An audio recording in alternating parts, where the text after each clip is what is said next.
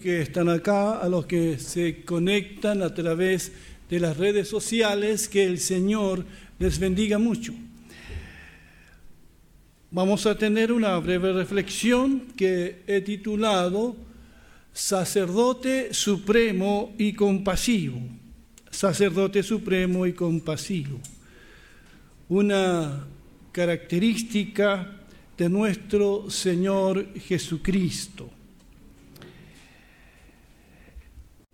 Hebreos capítulo 4, 14 al 16 dice, Por tanto, teniendo un gran sumo sacerdote que ha traspasado los cielos, Jesús, el Hijo de Dios, retengamos nuestra confesión porque no tenemos un sumo sacerdote que no puede compadecerse de nuestras debilidades, pero Él fue tentado en todo igual que nosotros, pero sin pecado. Acerquémonos pues con confianza al trono de la gracia para que alcancemos misericordia y hallemos gracia para el oportuno socorro. Hasta ahí la lectura de la palabra del Señor.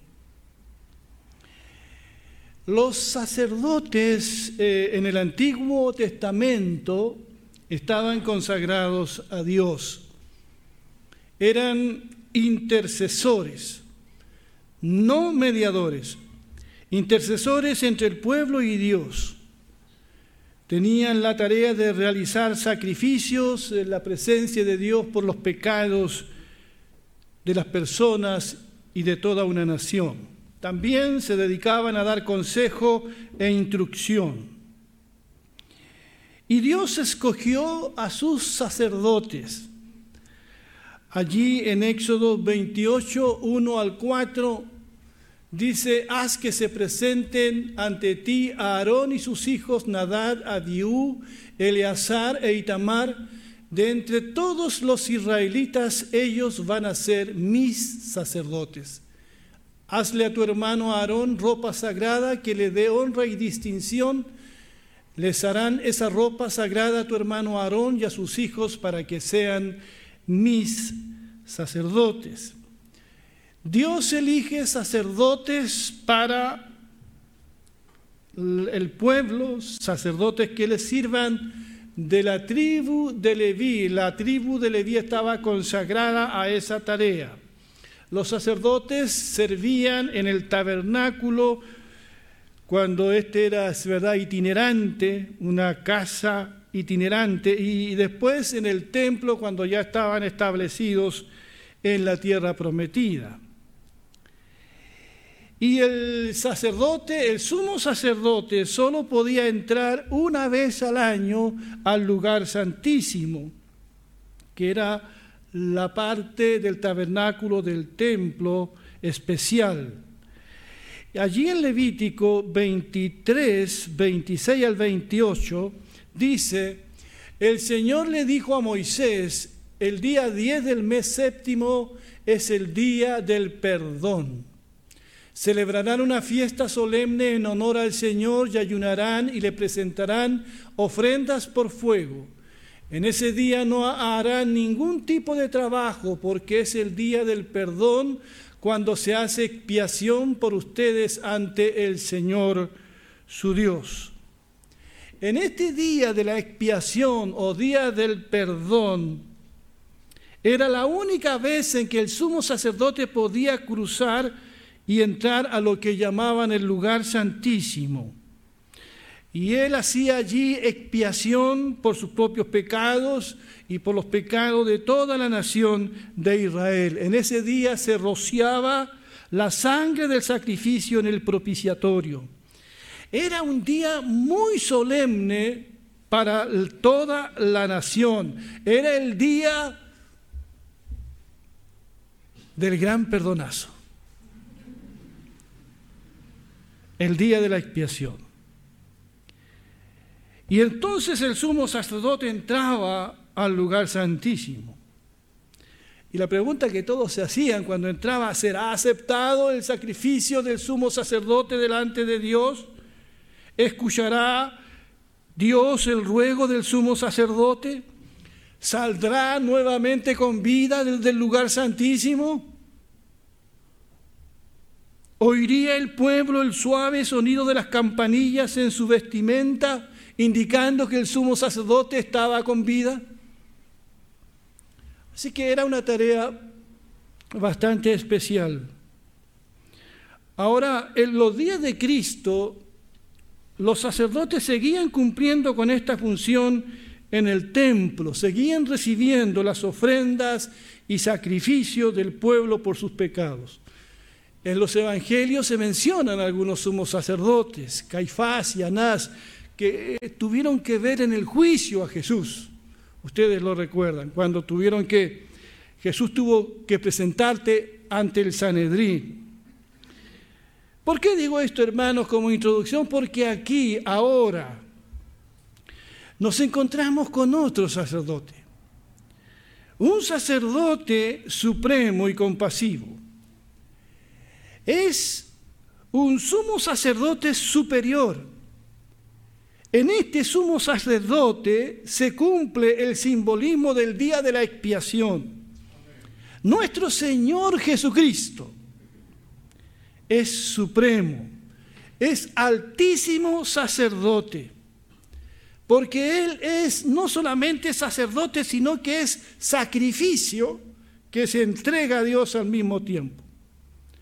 Porque la Biblia dice que Jesucristo al presentarse ante Dios no se presentó con sangre ajena como lo hacía Aarón y todos los sumos sacerdotes que existieron antes sino que se, se presentó a Dios con su propia sangre. Hebreos 9, 11 dice, Cristo, por el contrario, al presentarse como sumo sacerdote de los bienes definitivos en el tabernáculo más excelente y perfecto, no hecho por manos humanas, es decir, que no de esta creación, entró una sola vez y para siempre en el lugar santísimo. No lo hizo con sangre de machos cabríos y becerros, sino con su propia sangre, logrando así un rescate eterno. Entonces, hermano, hay un mundo de diferencia entre lo que hacían los sacerdotes humanos con aquel sumo sacerdote nuestro Señor Jesucristo. Él no se presenta en un tabernáculo hecho por manos de hombres, el templo, el tabernáculo ambulante del desierto. Él se presenta en la misma presencia de Dios. No con sangre de machos cabríos, de corderos, para derramar sobre el propiciatorio, sino con la sangre, su sangre preciosa. Allí en Hebreos capítulo 9, versos 24 y 25 se confirma esto. En efecto, Cristo no entró en un santuario hecho por manos humanas, simple copia del verdadero santuario, sino en el cielo mismo, para presentarse ahora ante Dios en favor nuestro ni entró en el cielo para ofrecerse vez tras vez como entra el sumo sacerdote en el lugar santísimo cada año con sangre ajena. No, Jesucristo se ofreció para siempre, porque Él vive para siempre. Así que este sumo sacerdote supremo, compasivo, es sacerdote, pero también sacrificio al mismo tiempo. Bien dijo Juan, ¿se acuerdan cuando vio a Jesucristo? Dijo, he aquí el Cordero de Dios que quita el pecado del mundo. Jesús es sacerdote, pero también es el Cordero, también es la ofrenda. Es sacerdote supremo y compasivo que intercede por nosotros. En Hebreos 7, 23 al 27 dice, ahora bien, como aquellos sacerdotes la muerte les impedía seguir ejerciendo sus funciones, ha, habido muchos de ellos, porque no vivían para siempre. Pero como Jesús permanece para siempre, su sacerdocio es imperecedero, Por eso también puede salvar por completo a los que por medio de Él se acercan a Dios, ya que vive siempre para interceder por ellos. Nos convenía tener un sumo sacerdote así, santo, irreprochable, puro, apartado de los pecadores y exaltado sobre los cielos. A diferencia de los otros sumos sacerdotes, Él no tiene que ofrecer sacrificios día tras día, primero por sus propios pecados y luego por los del pueblo, porque Él ofreció el sacrificio una sola vez y para siempre cuando se ofreció a sí mismo. ¿Cuántos dicen amén a esto? Es precioso, ¿verdad? Es maravilloso. Y está allí a la diestra de Dios ¿Y qué es lo que hace allí como sumo sacerdote?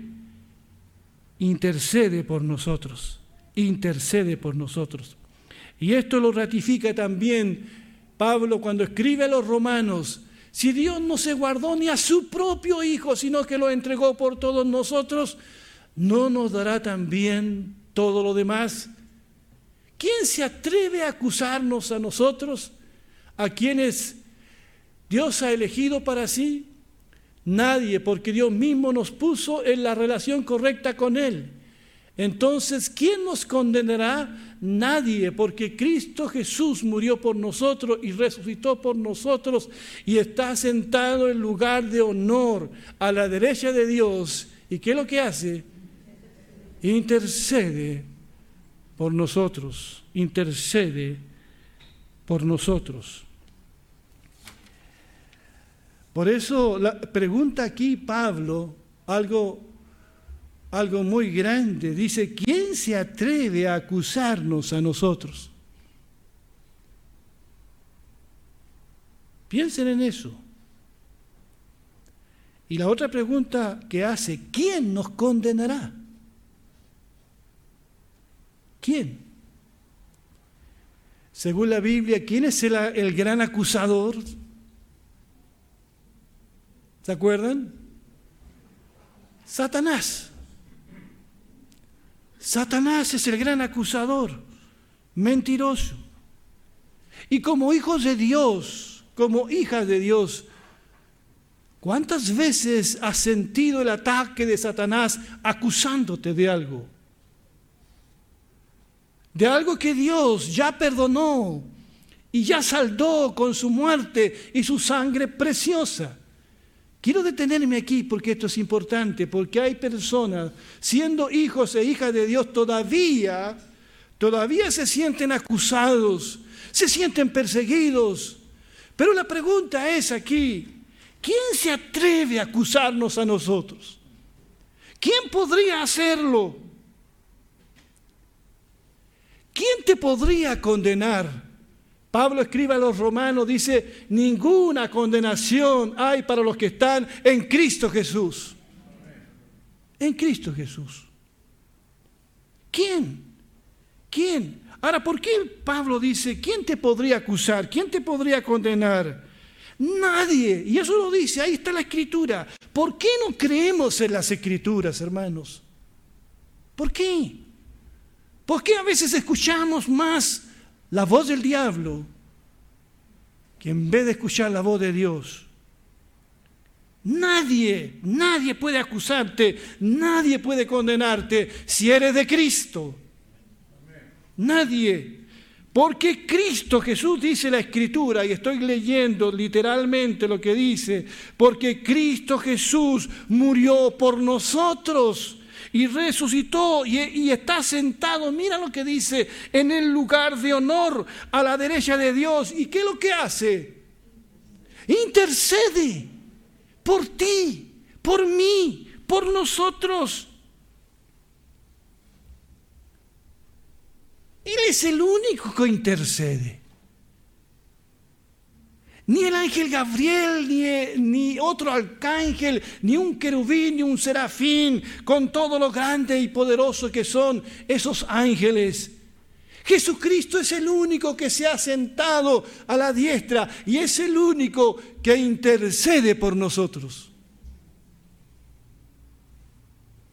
con todo el respeto que se merecen nuestros amigos católicos, Jesucristo es el único que intercede por nosotros. A la diestra de Dios no hay nadie más. Es un insulto a Jesús. Es un insulto al sacrificio del Señor poner a alguien más. Eso lo dice la Escritura.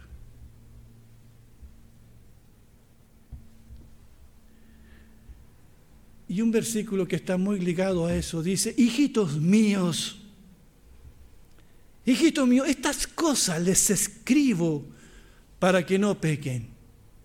Esa es lo que Dios quiere, que no pequemos. Porque, pero siendo cristianos seguimos pecando. ¿Y qué dice? ¿Y si alguno peca? ¿Qué dice? Abogados tenemos delante del Padre a Jesucristo el justo. Bendito sea el nombre del Señor. Así que no es solo sumo sacerdote, es abogado que defiende tu causa. Tenemos algunos abogados aquí en la iglesia.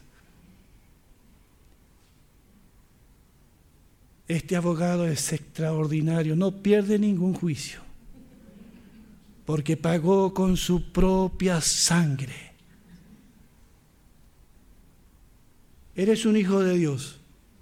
Hijitos míos, eres un hijo de Dios. El Señor no quiere que ahora que le conocemos pequemos. Quiere que hagamos su voluntad, que seamos obedientes a su palabra.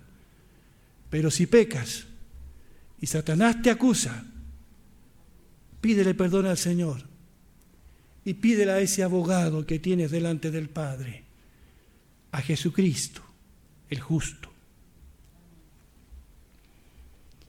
Jesús en nuestro supremo sacerdote compasivo.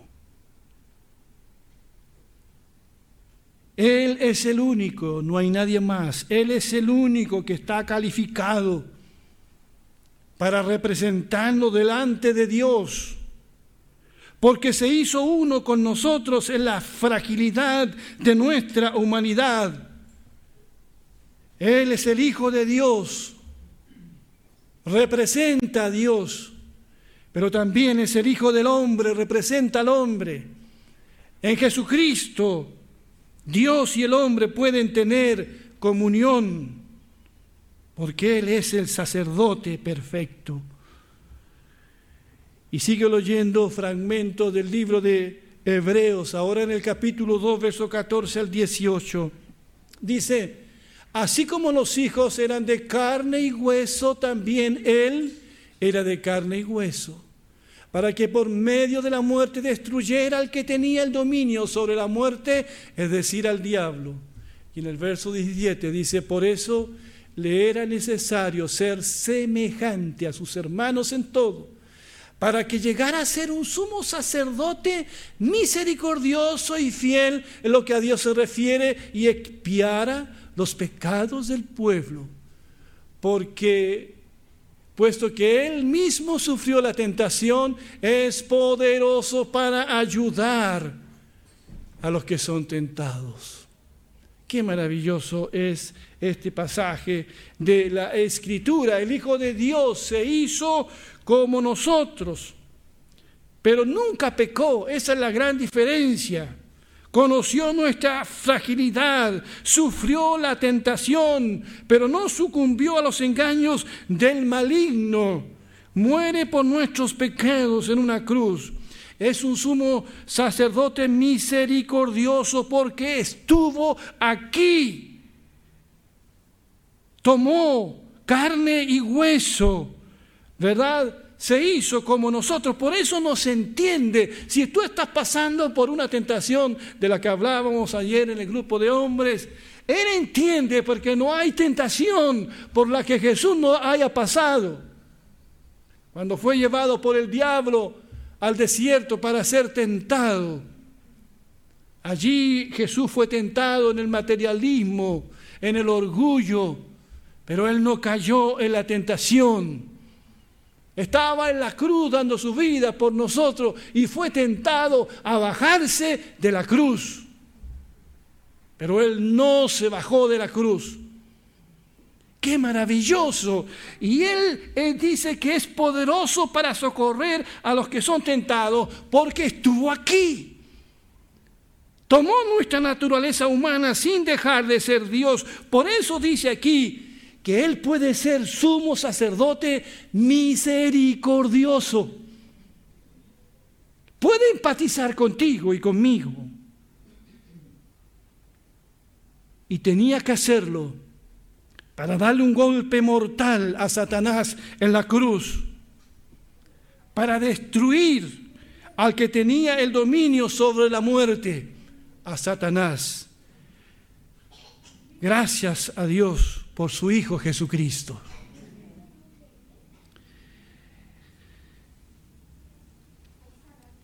Y quiero cerrar esta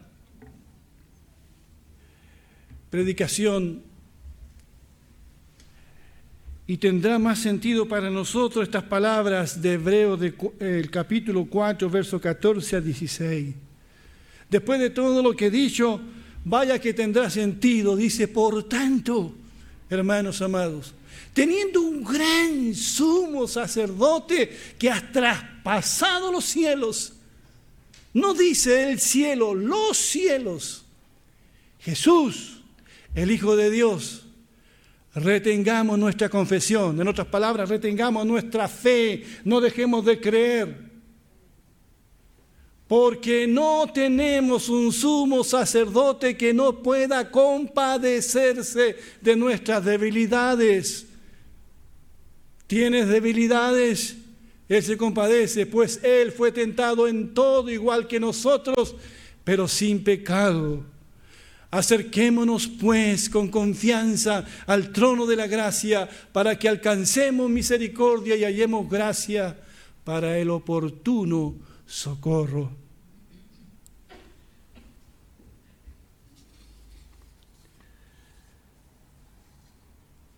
Esta lectura termina con una invitación. Sabiendo quién es este sumo sacerdote, glorioso, perfecto, misericordioso, como dice la Escritura. La invitación es que nosotros nos acerquemos, ¿qué dice? Con miedo, con confianza, con confianza, sin temor, al trono, como de, de, qué es lo que es ese trono? De la gracia, noten eso de la gracia de Dios. Y si nos acercamos con fe, sin temor, ¿qué es lo que vamos a alcanzar de este sumo sacerdote? Misericordia, gracia, auxilio oportuno. Hay hijos de Dios e hijas de Dios, cristianos, hermanos en la fe, que a pesar de a sentir mentalmente que son hijos de Dios y haber recibido a Jesús, todavía no se sienten dignos de acercarse a Dios. Si hay alguien aquí en esa condición, si alguien me está escuchando con ese pensamiento, si se está preguntando, ¿me aceptará Dios? Tengo miedo de Dios. Pero si notan, este es un trono de gracia, no es de juicio, no es de condenación. Alguien en un trono podría causarnos miedo. Hay dictadores, reyes que han existido sentados en su trono. Y allí los súbditos teniendo miedo, miedo. El escritor de Hebreo podría pensar en el que está sentado en Roma, en el César. Así o así, toda una autoridad temblaban. Pero este no es un trono. Podría serlo, un trono de juicio y un día el Señor se sentará a juzgar. Pero aquí a nosotros, los hijos del Señor, se nos presenta como un trono de gracia. ¿Cuántos dicen amén? Hermanos, ¿no les alegra esto? ¿No les alegra el día esto? ¿Cómo te levantaste esta mañana? La pregunta es si lo crees o no. Ese es el gran problema de los cristianos de hoy, si lo creen o no.